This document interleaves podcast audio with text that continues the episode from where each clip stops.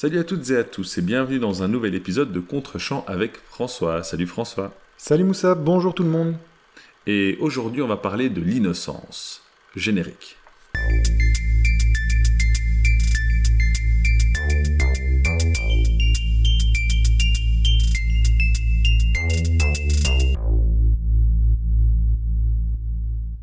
Et donc, chers amis, armons-nous de courage aujourd'hui parce que ce que j'ai proposé à Moussa comme film de la semaine, ça ressemble presque à une caricature, mais ne fuyez pas tout de suite. Il s'agit en effet d'un film roumain, un film de 2012 qui dure 2h30, fait de plans séquences et qui se déroule dans un monastère orthodoxe. Je le disais, ne fuyez pas tout de suite parce que, malgré les apparences, euh, nous sommes en présence d'un grand et bon film. On va essayer de développer ça dans l'épisode. Le film dont il s'agit, c'est Au-delà des collines de Christian Mungiu. C'est le troisième film de ce grand réalisateur roumain. Euh, il fait suite euh, à un film pour lequel il avait reçu la Palme d'Or, 4, semaines, 4 mois, 3 semaines et 2 jours, film choc. Mais cette fois-ci, on regarde donc le film qui, suit euh, la Palme d'Or, ce qui n'est pas toujours euh, quelque chose, un exercice évident.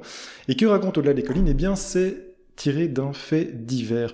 Et c'est l'histoire euh, d'Alina et de, que je ne dise pas de bêtises, euh, Volchita, donc deux jeunes roumaines, euh, qui ont grandi ensemble dans un orphelinat dans la Roumanie euh, contemporaine et qui, à leurs 18 ans, euh, enfin, qui ont développé lors de cette, de cette enfance une relation amoureuse. À leurs 18 ans, leurs chemins se séparent. Alina part travailler en Allemagne en espérant s'assurer une situation un peu plus florissante et Volchita, quant à elle, intègre un monastère orthodoxe parce qu'elle n'avait pas beaucoup d'autres options et se découvre euh, une foi assez, euh, assez importante. Et en fait, au début, démarrage du film, Alina revient en Roumanie depuis son, elle a pris quelques jours de congé de son travail en Allemagne et elle espère bien récupérer Wojcita, la prendre avec elle et partir avec elle en Allemagne pour retrouver cet amour ben, qui a été temporairement euh, mis en suspens. Sauf que depuis, depuis leur séparation, eh bien, Wojcita a euh, développé la foi, comme je le disais, et n'est plus prête à quitter ce monastère qu'elle a intégré. Elle est devenue nonne à part entière de ce monastère. Et que raconte en fait le fait divers? Eh bien, euh, c'est donc une véritable histoire qui s'est déroulée en Roumanie et qui s'est terminée de manière assez tragique, puisque Alina, intégrant le monastère pendant quelques jours puis quelques semaines pour essayer de déloger Volchita de là, euh, par tous les moyens, eh bien, va subir un exorcisme. Ça s'est effectivement bien passé euh, à l'époque contemporaine, un véritable exorcisme qui tournera au drame. Et donc, Christian Mungiu a sorti un film euh, assez poignant en ce qui me concerne. J'ai beaucoup de choses à en dire, mais je voudrais d'abord savoir, Moussa, est-ce que tu, tu as survécu à ces 2h30 de plan séquence dans un euh, monastère orthodoxe? Qu'as-tu pensé de ce Au-delà des collines de Christian Mungiu Alors, toi et tes drames sociaux, hein, quand même. Ouais, ouais, je sais bien, je sais bien. Euh, écoute, euh, oui, oui, oui, j'ai. C'est un film qui m'a fort interpellé à, beaucoup d'égards. C'est, ça a été très compliqué de euh, de réfléchir à ce film après l'avoir vu. J'ai de la chance cette fois-ci, ça fait euh, bien une semaine qui s'est écoulée, donc j'ai eu le temps d'y réfléchir, de prendre des notes qui ne ressemblent malgré tout toujours à rien. Ça c'est vraiment euh, ma bête noire dans, dans ce podcast. Tu l'as dit, il y a énormément de choses à dire sur ce film, et je, je pense vraiment pas que je pourrais en dire assez.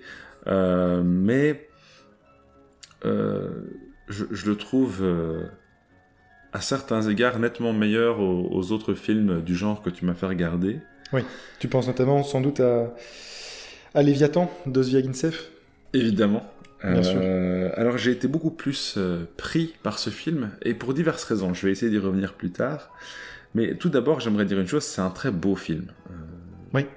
L'esthétique est assez, euh, assez incroyable, et pourtant d'une euh, illusion de simplicité, mais qui cache en fait euh, beaucoup, beaucoup, beaucoup de subtilité. Tu as parlé euh, des, euh, des, plans séquences, mais il y a aussi tout simplement certains plans fixes qui sont d'une richesse absolument incroyable et qui, en fait retranscrivent aussi l'immobilité des événements auxquels on, on, assiste. Il y a vraiment quelque chose de qui, qui relève de du calme complet, ce qui, mmh. est, ce qui a beaucoup de sens hein, dans un monastère, euh, et qui malgré tout raconte énormément de choses. Il y a aussi une direction de la part du réalisateur que je ne connaissais absolument pas qui est phénoménale. Il y a, il y a des scènes encore que, que, je revois défiler dans ma tête. Je donne un bête exemple. Euh, les, euh, toutes les sœurs donc du monastère sont, euh, si je ne dis pas de bêtises, dans la cuisine en train de, de, de cuisiner oui, autour d'une table. Euh, et euh, il me semble qu'un personnage, Alina, si je ne dis pas de bêtises, arrive et tout le monde se retourne d'un coup. Euh, sur un plan fixe, euh, mais qui est en même temps très mobile par le jeu des actrices et par la direction donc du réalisateur. Et, et c'est euh, assez incroyable. Je, je suis vraiment bluffé par euh, par le talent du, du réalisateur sur ce film, vraiment. Euh, dans le même registre, c'est un film donc qui a, alors si je ne dis pas de bêtises, pas de musique en dehors de sa toute fin. Mm -hmm euh, mais je peux me tromper, donc n'hésite pas à me corriger, mais qui a une richesse sonore euh, phénoménale. Euh, le, son ambiant, que ce soit les prises de son d'enfants qui jouent près d'un monastère, d'une stéréo au son absolument naze, du bruit du vent ou de toutes les sonorités qu'on peut entendre dans, une église, c'est assez, c'est assez bien maîtrisé, quoi. Et encore, c'est un euphémisme. Vraiment, je suis bluffé par euh, la manière dont ce film a été réalisé. Ça, c'est la première chose que je voulais dire.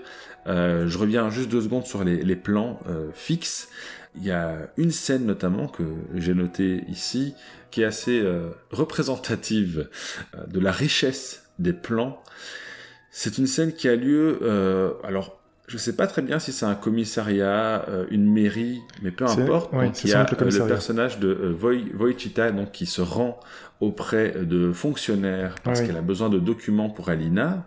En fait, le plan, il est simple, on la voit de profil, on, avec euh, le fonctionnaire auquel elle s'adresse. Sur la droite derrière, il y a un autre policier en train de travailler, et encore une policière derrière en train de gérer des, doc des documents il y a énormément de choses qui se passent pendant que euh, euh, Wojcita essaye d'obtenir des informations sur les documents d'Alina et répond aux questions euh, du policier. Alors, je, je, ne sais plus très bien, je pense que c'est envie d'obtenir un passeport. Elle doit récupérer effectivement le passeport d'Alina, tout à fait. C'est ça. Et pendant ce temps, donc, euh, il y a euh, la policière derrière qui contribue à alimenter des discussions typiques, euh, on va dire, de, de l'image caricaturale qu'on peut se faire de, de, fonctionnaires en train de, de partager ouais, des ragots. Absolument. absolument. et derrière l'autre policier qui interagit malgré tout avec Wojcita, notamment dans des discussions portant sur des abus sexuels, on le devine, euh, au, au, monastère, euh, non pas au monastère, à l'orphelinat, pardon, oui, euh, si je ne m'abuse. Et, et, et c'est une scène qui est d'une richesse folle, alors que la caméra, elle est seulement posée là de façon très stratégique. Et euh, je pense que c'est une des scènes qui m'a le plus euh, marqué dans, alors pas par rapport aux, aux propos ou au thème du film, ça y en a d'autres, mais par rapport à la euh, maîtrise du réalisateur. Absolument. Est-ce que tu me permets de, de rebondir là-dessus parce que. C'est un des points, c'est un des points importants que j'ai envie de développer dans la suite. Il y a effectivement une gestion, et c'est des, des, choses qu'on n'a pas nécessairement vues dans les films qu'on a traités jusqu'ici dans Contre-champ, euh, mais c'est une gestion du cadre. Euh, ouais, tout à fait. En fait, je, je, le dirai un peu après, mais j'ai pas souvenir dans les films qu'on a traités dans Contre-champ de films qui accordent autant d'importance au, alors, au hors-champ et à ce qui se passe dans les différentes valeurs de plan. C'est-à-dire que dans un même plan, il y a différentes euh, différentes échelles, des personnages à l'avant-plan, des personnages en plan moyen, des personnages en, en arrière-plan, et il se passe régulièrement des choses là où on ne l'attend pas, ou en tout cas, euh, le cadre est systématiquement réfléchi pour ne pas faire office de figuration. Quand on a des personnages à l'arrière-plan, comme c'est souvent le cas dans un film, ben c'est plus de la figuration pour donner de la vie ou quoi. Ici, tout est toujours justifié, il se passe systématiquement ouais, quelque chose dans fait. les différentes échelles de plan, et c'est un, un, aspect tout à fait passionnant. Mais tu as tout à fait, enfin, voilà, tout à fait identifié quelque chose que je voulais pointer, que je développerai encore un peu tout à l'heure, mais je, je, te rejoins parfaitement là-dessus. C'est une très bonne illustration de, de, de cette mise en scène. Mais ce qui est absolument génial, c'est que euh, c'est comme ça qu'on devrait filmer un drame social tel en tout cas qu'il est raconté dans ce film. Parce qu'on n'est plus dans une situation où on a des personnages qui prennent le pas sur l'histoire ou qui sont au cœur de l'histoire. On a une histoire au sein de laquelle s'insèrent des personnages. Donc je ne sais pas si tu vois ce que, ce que je veux dire, mais la nuance, Et je te rejoins elle, elle, tout à fait. Elle, elle est très différente. Euh, C'est-à-dire que l'attachement qu'on a au personnage, d'habitude, il y a de l'identification. Dans la majorité des œuvres de fiction, l'identification. Ici, il n'y a pas d'identification. On est vraiment spectateur de choses qui se passent, un peu comme une pièce de théâtre en fait, euh, qui a beaucoup plus ça, je pense, que, que le cinéma, parce qu'il n'y a pas de caméra euh, sur une scène. On, on a ben, finalement tout le cadre euh, devant soi. Et donc ici, c'est un petit peu pareil, et je trouve ça euh, absolument brillant. Ça, c'est la première chose. Deuxième chose, euh, on parle donc de drame social. Euh, je trouve aussi qu'il y a une très grande richesse dans la manière dont euh, Moonju raconte. Alors, pour la personne qui n'y connaît absolument rien, je n'ai, je pense, quasiment jamais mis les pieds en Roumanie. Et quand c'était le cas, c'est pour traverser le pays pour aller dans un autre. Donc, je, n'y connais strictement rien. Euh, mais il nous renvoie une image euh, d'une Roumanie. Alors, une Roumanie plutôt précaire et, euh, et paupérisé plutôt que. Enfin, voilà, c'est tout ce qu'on en voit prospère, dans le ouais, film, mais Mhm. dans ce qu'elle a aussi de très euh, banal, euh, notamment par le biais de fonctionnaires. Euh, on a aussi cette scène à la toute fin où des policiers sont en train de parler entre eux. C'est c'est un dialogue absolument euh, incroyable euh, parce qu'il se passe des choses assez graves euh, à la fin qui impliquent des policiers, mais ces policiers sont là, euh, ils sont en train de discuter, ils sont bloqués quelque part manifestement parce qu'il y a des travaux, Mhm. euh, et, euh, et tout ça contribue à raconter quelque chose sur le film et son contexte, son contexte social, mais aussi son contexte géographique. Alors, je euh, reviens également à d'autres points de ma note que je dois déchiffrer. Oui, euh, le film est aussi très euh, malin dans la manière dont il nous raconte des choses du passé sans jamais recourir au moindre flashback. Ça aussi c'est quelque chose d'assez fort. C'est assez typique quand on parle d'événements passés impliquant des personnages au cœur de l'histoire, euh, de recourir à des flashbacks ou à, des allusions très poussées. Ici c'est pas le cas. On devine beaucoup de choses. Euh, et sur le vécu des, alors, des deux personnages principaux, il y en a d'autres, mais donc de, de et d'Alina, par des éléments qui sont très subtils, euh, mais qui nous permettent de comprendre énormément de choses. Et ça aussi, alors je sais que tu raffoles de ça, hein. toi tu es bien, tu es un grand amateur du show dentelle, et, je te rejoins, hein. euh, mais donc ici c'est extrêmement bien euh, maîtrisé. Pourquoi maintenant ce film m'a assez interpellé? Euh, donc j'ai aussi un, alors moi j'ai jamais été dans un monastère et j'en ai pas l'intention, mais j'ai aussi un background euh, religieux, une éducation religieuse et il y a vraiment parfois certains propos qui qui me rappellent des choses euh, de mon enfance, de Mhm. choses que des personnes notamment alors plus âgées euh, de ma famille auraient dites comme euh, les grands-parents, etc. Et, euh, et oui, ça ça m'a amusé. C'est amusant en fait euh, de voir l'universalité même de de ce qui peut se passer dans un cou dans un monastère, euh, euh, dans un coin paumé de la Roumanie. Absolument. Euh, et donc ça, c'était, je trouvais ça très intéressant. Et alors, je, je te laisserai enchaîner là-dessus, parce que je vais tout doucement arriver à la fin de mon, mon long monologue. C'est que tu as, lors d'un échange de messages, tu as évoqué euh, le village de chez Amalan, qu'on a, a chroniqué dans ce podcast. J'avais pas du tout euh, pensé à, à ça, et c'est intéressant parce que lorsque euh, j'ai réfléchi à, à ce qui serait la rengaine d'introduction de ce film, j'ai parlé de l'innocence, et euh, après tu m'as parlé de The Village, et en fait ce sont une- des thématiques qui reviennent. Il, y a, il y a quelque chose de profondément euh, innocent dans, dans, dans ce film, et surtout dans les personnages qui sont présentés. Les, les personnages du, du couvent, au début, euh, pas du couvent, pardon, du monastère, au, au tout début du film, euh, quand j'ai vu le, le prêtre, j'ai vraiment cru que ça allait être euh, une sorte d'antagoniste dans le film. Oui, Euh, absolument. quel- Quelqu'un de, de, de, de pervers, euh, de Manipulateur, de c'est un- oui, malveillant, tout à fait. Tout à etc. fait. Et c'est pas du tout le cas en fait. Absolument. Euh, c'est un être humain, ce qu'il y a de plus euh, ordinaire. Alors un homme de foi certes, mais un être humain avec euh, euh, ses qualités, ses défauts, mais avec sa volonté de bien faire tout au long du film. C'est-à-dire qu'à chaque fois que je m'attends euh, à ce qu'il explose et qu'il devienne euh, l'image préconçue que je m'en étais faite, et ça c'est Mhm. intéressant, ça dit beaucoup de choses sur moi et sur mon, mon vécu et sur ce que je vois des choses aujourd'hui, et bien en fait non, c'est quelqu'un vraiment qui profondément euh, mu par sa foi essaye de bien faire, Il comme d'ailleurs le toutes les personnes euh, du, du monastère. Et, euh, Absolument. et- Et, peut-être pour rebondir sur ce que tu disais, en fait, l'échange qu'on a eu, c'est que euh, en fait, ce monastère est vraiment une communauté qui est dirigée Ouais. par ce pop, et c'est en ça qu'on peut le rapprocher du village, c'est euh, du film Le Village de Shyamalan qu'on avait chroniqué déjà. C'est parce qu'il s'agit vraiment ici d'une communauté euh, qui cherche à faire le bien pour ses citoyens, pour ses membres, dont, dont le, dont le but est noble en réalité. et- et- et en ça plus en le faisant, pardon, je t'ai interrompu. Non, non, j'avais fini. Euh, mais en plus en le faisant, en se coupant du reste de la société, ou Tout en, tout cas en gardant ses distances. C'est ça aussi qui, qui fait le lien, parce qu'il y a quand même, même si ce n'est jamais dit clairement, euh, cette croyance selon laquelle euh, on fera peut-être plus de bien dans, dans, notre coin en aidant notre communauté et la communauté autour de nous, que ce soit les, les orphelins qui vivent euh, près de chez eux ou, ou, les personnes précaires qui vivent euh, près du, du, monastère. Donc il y a aussi ce petit côté un petit peu autarcique, beaucoup moins marqué évidemment que dans The Village, parce que c'est pas le même propos et on est dans un cadre plus, plus réaliste aussi, mais euh, effectivement ça, ça, fait un lien avec, euh, avec le village. Euh, et donc je, je, termine sur ce, ce point de l'innocence dont je parlais. Euh, il, il, il, se produit un drame dans ce monastère, mais je vais dire entre guillemets, alors ce qui se passe est horrible, c'est oui. objectivement euh, horrible, mais c'est en même temps entre guillemets la faute à personne.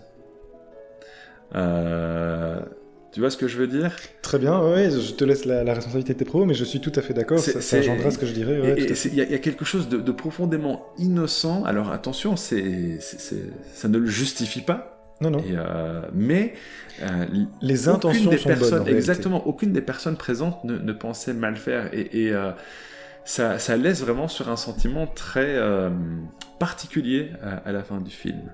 Oui, donc fait. voilà, je j'ai beaucoup aimé. Euh, c'est pas évidemment les, les, films les plus faciles à voir. Et malgré le fait que le film est quelque chose de très lent et de très posé, ça ne m'a pas empêché d'être dedans euh, du début à la fin.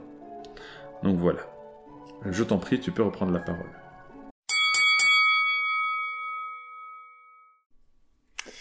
Eh bien, j'ai beaucoup de choses à dire, mais je crois que tu as déjà dit pas mal de choses que je veux aborder. Euh, c'est vraiment chouette que tu aies, identifié beaucoup de thèmes que je vais, que je vais soulever. Je crois que dans un premier temps, en fait, j'ai trois axes majeurs pour, euh, pour parler de ce film. Dans un premier temps, je crois que c'est assez euh, important de parler du contexte. Euh, il faut expliquer que Christian Mungiu est en réalité une figure de proue de, la, de ce qu'on appelle la nouvelle vague roumaine qui apparaît à partir de, des années 2000. Et, et, pourquoi nouvelle vague? Parce que la Roumanie fait partie de ces pays qui ont vécu un demi-siècle sous le régime communiste avec une dictature particulièrement féroce sous Ceausescu. Euh, et il faut dire que le cinéma roumain euh, était particulièrement, et, encore plus que d'autres pays des blocs de l'Est, euh, qui étaient sous dictateur com communiste, ou sous régime communiste plus exactement, le cinéma roumain était particulièrement tenu par la censure. Là où des pays comme la Pologne, ben ce qui est aujourd'hui la Russie, ont, produit malgré tout, et sous une domination, un, régime autoritaire, on, sont parvenus à produire des films qui racontaient quelque chose, ou qui en tout cas euh, dépassaient le cadre de la communication officielle, euh, la communication du régime, eh bien, le cinéma roumain, pendant toutes ces années, lui a vraiment été sous un joug de la censure très important.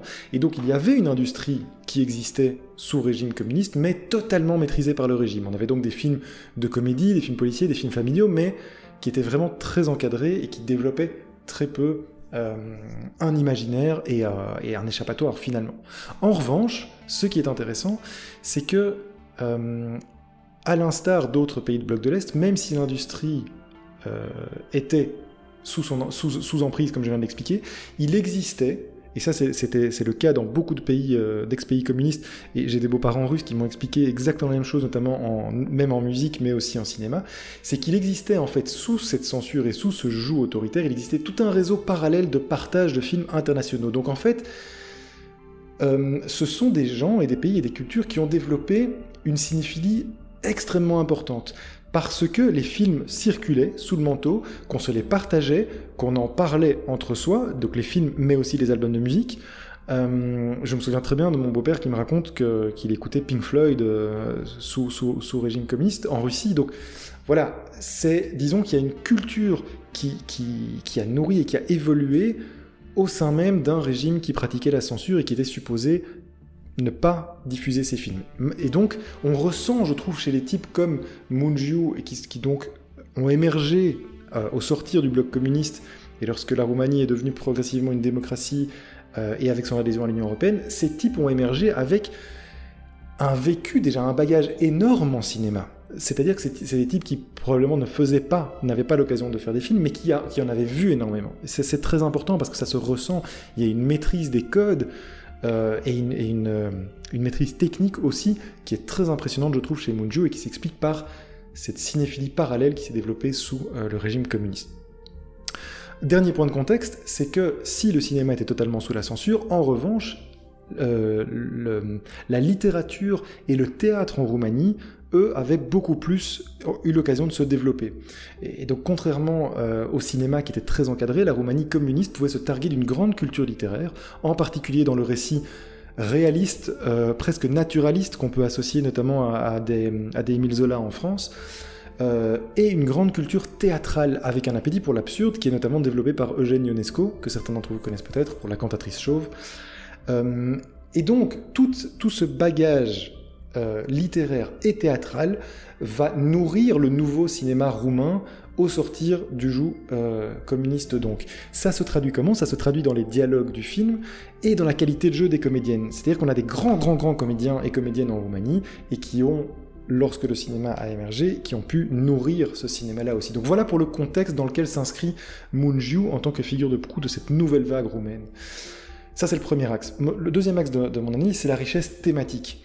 Euh, en fait, ce que j'adore dans ce film, c'est qu'à partir d'un fait divers, euh, Moonju produit un film complexe qui peut se prendre par plusieurs bouts. Il y a le film traite bien sûr d'un triangle amoureux, c'est assez intéressant, c'est en fait euh, une, comment dire, un amour lesbien, mais dans lequel Dieu est présent. Euh, c'est un triangle en fait, c'est un, jeu à trois, et c'est extrêmement intéressant.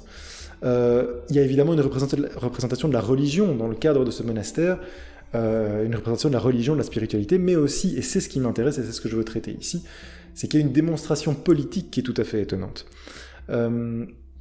ainsi, en fait, la communauté orthodoxe dont Alina essaie d'extraire Wojcita, c'est clairement une représentation, du régime communiste. Euh, et, ce que tu, et pour rejoindre ce que tu as dit, ce qui est très intéressant, c'est que là où beaucoup d'œuvres euh, euh, politiques sont souvent, font souvent office de, comment dire, de, machines de destruction de ces, de ces régimes, ici on a un regard beaucoup plus nuancé sur ce qu'on pourrait attendre. En gros, le monastère, ça, s'organise exactement comme une société, comme les sociétés communistes de l'époque en tout cas. C'est-à-dire que la vie des citoyens est totalement organisée et encadrée pour leur bien, qu'ils le veuillent ou non. Tout est régi, tout le monde est soumis aux mêmes règles, et c'est le peuple qui, euh, qui préside à ces règles.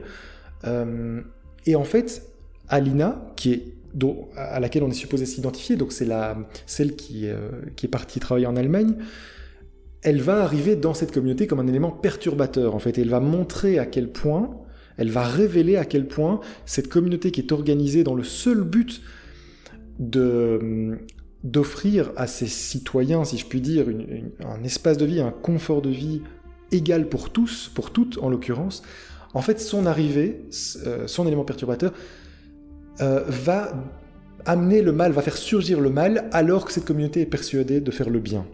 Euh, et c'est en ça que le discours est tout à fait nuancé sur ce. Voilà, sur il y a un vrai regard sur le régime. Euh, sur le régime communiste et je trouve ça assez passionnant. Le mal surgit par l'élément perturbateur parce que le système réagit contre cet élément perturbateur parce qu'il essaye de protéger finalement tout le monde et, le, et ce qui est très fort dans le film, c'est que cette communauté orthodoxe essaye de protéger Alina aussi parce qu'ils sont persuadés que Alina en fait est habitée et en fait est, possédée par le malin. Et en fait, ils essayent de la libérer elle. Ils, ne cherchent jamais à, euh, à lui faire de mal. Au contraire, ils essayent plusieurs fois de l'intégrer et ils la laissent partir lorsque celle-ci veut partir. En fait, ils, n'ont aucun ils ne cherchent pas à l'intégrer de force, pas du tout. Ils sont même assez réticents à l'accueillir en leur sein. Mais à partir du moment où elle est en leur sein, ils, veulent évidemment la conformer à leur, à leur, euh, à leur système euh, et à leur manière de vivre. Et c'est là évidemment que tout dérape, c'est là que le mal surgit. Et ça, c'est un point que je trouve vraiment euh, assez passionnant. Et alors, en parallèle, parce qu'on parle si beaucoup peux, de... Si je peux euh, enchaîner là-dessus avant que, que tu poursuives sur un autre point, il y, a, aussi, alors c'est une perception personnelle, mais je pense aussi qu'il y a le fait du, du, rapport qui est fait entre l'homosexualité et le, le, démon Absolument. Euh, qui est euh, une, une, thématique alors assez assez connue euh, et je pense qui est aussi dénoncée ici. Et alors pour revenir au monastère aussi et au, et au, regard sur la religion, il y a quand même quelque chose qui est assez intéressant, c'est qu'à une époque où pour, pour des raisons historiques qu'on peut tout à fait comprendre, il y a un anticléricalisme très prononcé, le film n'est jamais malveillant ou méprisant ou caricatural vis-à-vis de la religion. ce qui a tendance à, de plus en plus être le cas, ce, ce qui est, je trouve, regrettable. mais ici, le film ne l'est vraiment pas. ce qui ne l'empêche pas d'être critique, et, et il l'est, mais du coup, je trouve sa critique d'autant plus percutante et euh, je vais pas dire légitime, c'est pas le terme, mais beaucoup plus euh, judicieuse. Oui, absolument. Tout à fait. Il y a une distanciation par rapport à ça qui est, euh, qui est tout à fait intéressante. Et donc, on, parlait on a beaucoup parlé de ce, monastère orthodoxe, bien sûr, comme représentation du régime communiste, mais en parallèle de ça, euh, en parallèle de cette représentation de l'époque communiste, Munju dresse également le portrait de la Roumanie démocrate moderne, un portrait qui n'est d'ailleurs pas plus reluisant. Euh, on voit l'orphelinat, comment l'orphelinat euh, est organisé, et on voit à quel point il est dysfonctionnel. Tu parlais de, du commissariat par, par ailleurs, et à quel point ces fonctionnaires, l'hôpital qui en fait cherche à tout prix à se déresponsabiliser, à ne pas, euh, bah, à ne pas garder quelqu'un qui est potentiellement malade. Il y a des scènes très très étonnantes pour montrer à quel point cette société-là aussi est dysfonctionnelle. Et en fait, Munju, les renvoie dos à dos à la fin dans une, dans, dans une scène qui est vraiment assez intéressante où après le drame, le personnage de, de est au centre du cadre, et alors les deux mondes s'opposent, c'est-à-dire que le prêtre entouré de ses nonnes fait face aux policiers qui viennent en fait faire leur travail, euh, simplement, viennent constater les faits et, euh, et agir comme ils sont supposés le faire, et Wojcita est au centre du cadre, et elle est vraiment en fait entre ces deux mondes qui ne peuvent pas se comprendre, qui, qui, qui, qui tentent de discuter mais qui ne peuvent pas se comprendre et qui se renvoient dos à dos, et elle est, bloqué entre ces deux mondes et c'est absolument fascinant. Enfin, il y a vraiment un, discours symbolique très très intéressant dans, dans, le film. Il y a aussi la scène euh, avec euh, le médecin qui, euh, je pense, est le personnage le plus antipathique absolument. du film et qui, mais qui taille en morceaux les nonnes avec, avec, un mépris assez, assez fort. Oui, et non seulement. Où elle leur jette à la figure sans la moindre empathie qu'ils ont tué euh, cette jeune femme. Ce, qui est vrai par ailleurs, c'est ça le pire. Donc, c'est comme je te dis, c'est très particulier la, la, nuance que le film arrive à apporter. Et, euh, ouais, Mais elle le fait, ce médecin, donc, dans la, enfin, oui, d'un hôpital, ce médecin, disons, euh, totalement intégré à la Roumanie démocrate moderne, elle fait ça parce qu'elle veut se déresponsabiliser, elle veut pas que l'hôpital, qu'il y ait une enquête pour, Tout à fait. si éventuellement, pour, pour, pour pour prouver qu'il y aurait eu un manquement des ambulanciers qui ont amené Alina à l'hôpital. Ah oui, c'est pas le meurtre qui la, qui la dérange, enfin le meurtre. Tout oui, C'est pas le meurtre qui la dérange, c'est le fait que c'est eux qui vont devoir. Exactement, c'est la responsabilité. C'est la responsabilité, c'est exactement une, une dénonciation de la bureaucratie en fait. Mais tu parlais de, effectivement, il y a, y a, les personnages les plus antipathiques ne sont pas ceux qu'on croit, ils ne sont pas issus de cette communauté orthodoxe, en fait, ils sont plutôt, c'est plutôt effectivement les médecins, les représentants de l'ordre actuel, euh, dans le film en tout cas, parce que tu parles de la médecin femme, effectivement, qui s'en prend aux nonnes à la fin du film, mais, il y a mais ça va dans les deux sens, parce que le, le médecin homme que tu vois plutôt dans le film, lui s'en prend à toutes les patientes dans l'hôpital, en disant, elle cherche à, m'apprendre mon métier, reculer, etc. Et il y a aussi un mépris pour, pour euh, ces femmes de l'époque moderne. Donc en fait, il y, a, ce discours, ce regard-là aussi sur l'époque moderne, et il renvoie en fait ces deux époques dos à dos dans ce plan euh, que j'évoquais tout à l'heure, et qui est tout à fait intéressant. Et puis donc, euh, ça c'était pour la richesse thématique qui moi m'intéresse beaucoup dans le film, mais enfin, je voulais dire un mot de la mise en scène, c'est mon troisième axe, euh, et je voulais signaler deux points majeurs, tu as déjà parlé de, l'un d'entre eux, mais je commence par l'autre, c'est l'utilisation du plan séquence.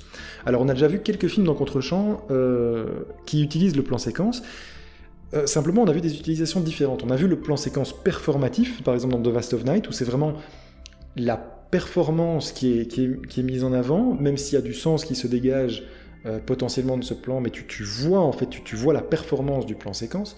On a vu par exemple dans, dans El Reino euh, un plan séquence qui est plutôt organique, qui, qui vraiment se love dans la trajectoire d'un personnage pour essayer de tu as parlé d'empathie, euh, d'identification mhm, vis-à-vis d'un personnage. C'était vraiment l'axe de Sorogoyet dans El Reino. Ici, on est dans quelque chose de différent. En fait, euh, Munju, de son propre aveu, euh, explique qu'il a essayé à tout prix, avec son, son plan séquence, de faire oublier au spectateur la présence de la caméra. En fait, il cherche, il dit Je veux que le réalisateur s'efface, je ne veux pas être présent dans le film, je veux effacer littéralement le réalisateur et la présence de la caméra du récit au profit des comédiens et de l'histoire. Et tu l'as évoqué en fait en disant qu'on est embarqué dans... En fait, c'était très intéressant ce que tu disais sur le fait que ce soit en fait une histoire dans laquelle on suit des personnages. Et tu faisais référence au théâtre. On a parlé du contexte et de tout ce bagage théâtral. En réalité, tu as tout à fait raison. Ce n'est pas tant une histoire de personnage, c'est un environnement, c'est un vrai monde dans lequel tu es plongé. Euh, et mon deuxième point sur la mise en scène, euh, c'est un point majeur à signaler, mais tu l'as déjà fait, c'est la gestion du cadre. Euh, je, disais qu'il y avait vraiment des échelles de plans passionnantes à étudier, et, d'ailleurs, pour recouper les deux, donc le plan séquence et le cadre, moi je trouve que son utilisation du plan séquence, il donne souvent l'impression que la caméra est fixe, hein, il va rester de longues minutes en fait, par exemple sur une scène de dîner, euh, et la caméra ne va pas bouger, et tu vas voir effectivement des gens parler, des gens sortir et entrer de la pièce, des gens à l'arrière-plan soudain prendre la parole, etc. Donc tout le monde est toujours actif dans le plan, et puis soudain un personnage entre dans la pièce, et en fait se dirige vers le bord du cadre pour aller chercher quelque chose dans un meuble qui est hors du cadre. Et là la caméra panote légèrement, il y a un mouvement, et en fait tu te rends compte que la caméra suit légèrement le personnage, donc le plan évolue, et tu te dis, en fait, ça donne l'impression qu'il y a un monde autour du cadre que tu es en train de voir.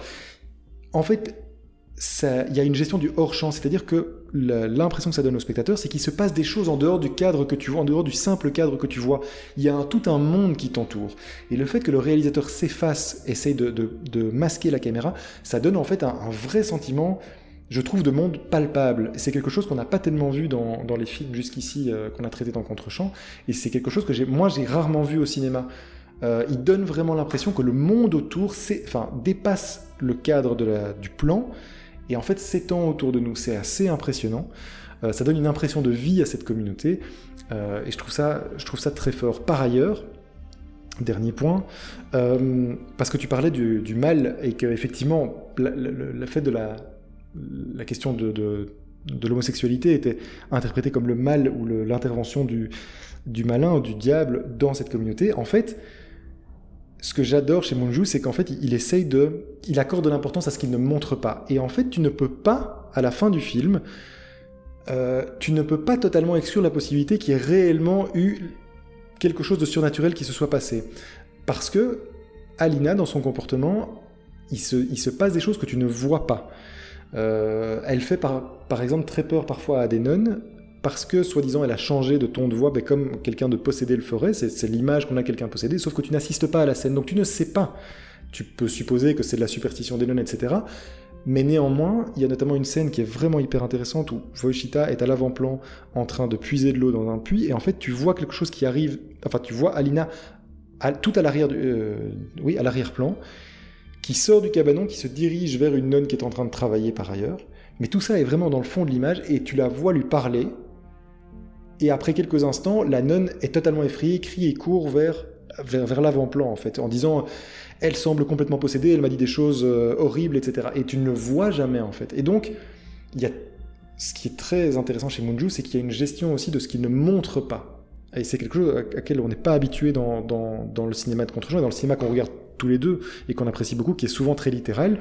Ici, ben, ça traite de choses. C'est plus évocateur, évidemment. Exactement, parce que ça, ça, ça permet au spectateur ben, d'interpréter et de, de, se projeter et, de, oui, de projeter son propre imaginaire dans le film. C'est très intéressant et donc on dépasse, je trouve, le cadre du pur film naturaliste, réaliste auquel on le réduit un petit peu. Je trouve qu'il y a autre chose dans ce film. Il y a une sorte de euh, ben oui, comme c'est un film sur la spiritualité, il y a quelque chose potentiellement de surnaturel dont tu n'as jamais réellement la réponse, mais il y a la place pour autre chose. Et c'est ça que je trouve fascinant dans le film, c'est qu'il y a la place pour des choses. Tu n'as pas la réponse, tu, peux projeter toi-même et, imaginer ce qu'il y a, mais il y a la place, et ça c'est très intéressant. Et donc, en, conclusion, promis, j'en termine vraiment avec ça.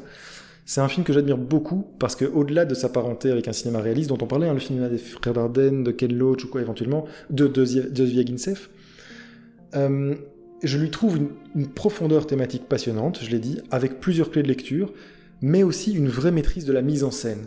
Euh, et donc voilà, pour moi, c'est un cinéaste qui accorde de l'importance à ce qu'il ne montre pas, et c'est ce qui le différencie de l'immense majorité du cinéma que, nous regardons et que qu'on aime par ailleurs. Mais c'est aussi intéressant, je trouve, d'avoir de, temps en temps un regard sur ce type de cinéma qui a d'immenses qualités. Voilà. Et par ailleurs, euh, il faut savoir que Beyond the Hills a récolté à Ken le, prix du scénario, si je ne me trompe pas, et d'interprétation pour les deux actrices à, égalité. Elles l'ont gagné toutes les deux. Euh, ça vaut la peine de les citer. Je reprends juste leur nom si je Alors, Cosmina, Stratan, et Christina Floutour. Exactement, deux très grandes actrices, effectivement. Euh, et, surtout, alors, euh, Stratan, elle est, elle est, absolument incroyable. C'est-à-dire Oui, absolument. On a, en fait, et ça, c'est aussi bluffant, on n'a pas l'impression que c'est un rôle, en fait. C'est rare. C'est rare d'être à un niveau de, de maîtrise de son jeu où, euh, bah, un peu comme la caméra, le, le, rôle s'efface. On n'est plus face à un personnage, on est face à une personne, et ça, c'est assez incroyable. est... Ouais, et la question du point de vue, la question du point de vue est, intéressante parce que euh, donc, on a, Cosmina Stratan joue Voishita, donc la nonne, euh, celle qui est convertie. Et il y a une vraie, je ne sais pas pour toi, mais en fait au début, tu t'identifies évidemment très fort à l'autre, à Lina, qui est celle qui ne croit pas, celle qui arrive dans ce monastère et qui, voit la manière dont c'est organisé, c'est celle qui pense comme nous, qui vit comme nous, qui réfléchit comme nous. Et donc dans un premier temps, tu peux être tenté de, de t'identifier à Alina, et en réalité, quand tu penses au point de vue, quel est le premier plan du film? Déjà un plan séquence c'est un plan sur Voshita qui, se, qui traverse la gare pour aller chercher euh, Alina. Et donc en fait, le personnage principal, c'est Voshita, contrairement à ce qu'on pourrait croire.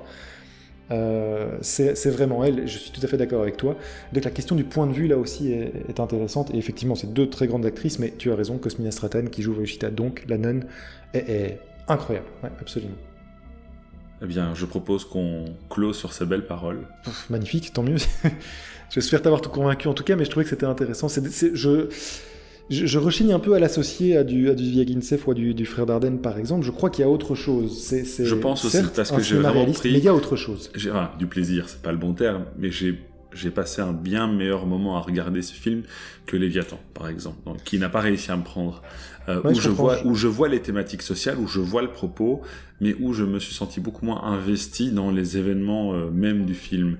Euh, et c'est peut-être ça en fait l'erreur, c'est qu'ici j'avais vraiment pas l'impression d'assister à des événements, mais juste euh, malgré moi de, ouais, de, de, de, voir le monde en fait. C'est c'est très particulier, voilà. Ouais, et c'est à mettre au crédit de, de Christian Munju donc, hein, je vraiment un réalisateur important. Et, et, ça me, bah, écoute, ça me ravit ce que tu dis là, donc euh, très bien. Moi, c'est un film que j'ai beaucoup beaucoup apprécié revoir aussi.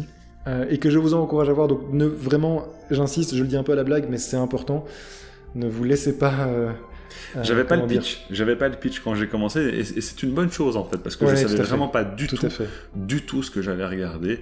Donc, euh, ne vous laissez pas désarçonner par le côté film roumain 2h30 plan séquence. Non, non, c'est un vrai film, c'est un grand film de cinéma. Il, faut regarder ça.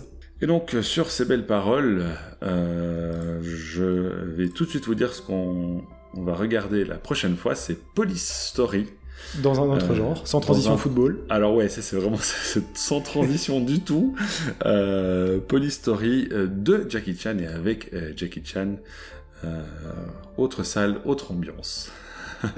exactement. Merci beaucoup Moussa, merci à tous de nous avoir écoutés et donc à la semaine prochaine pour un Polystory. Salut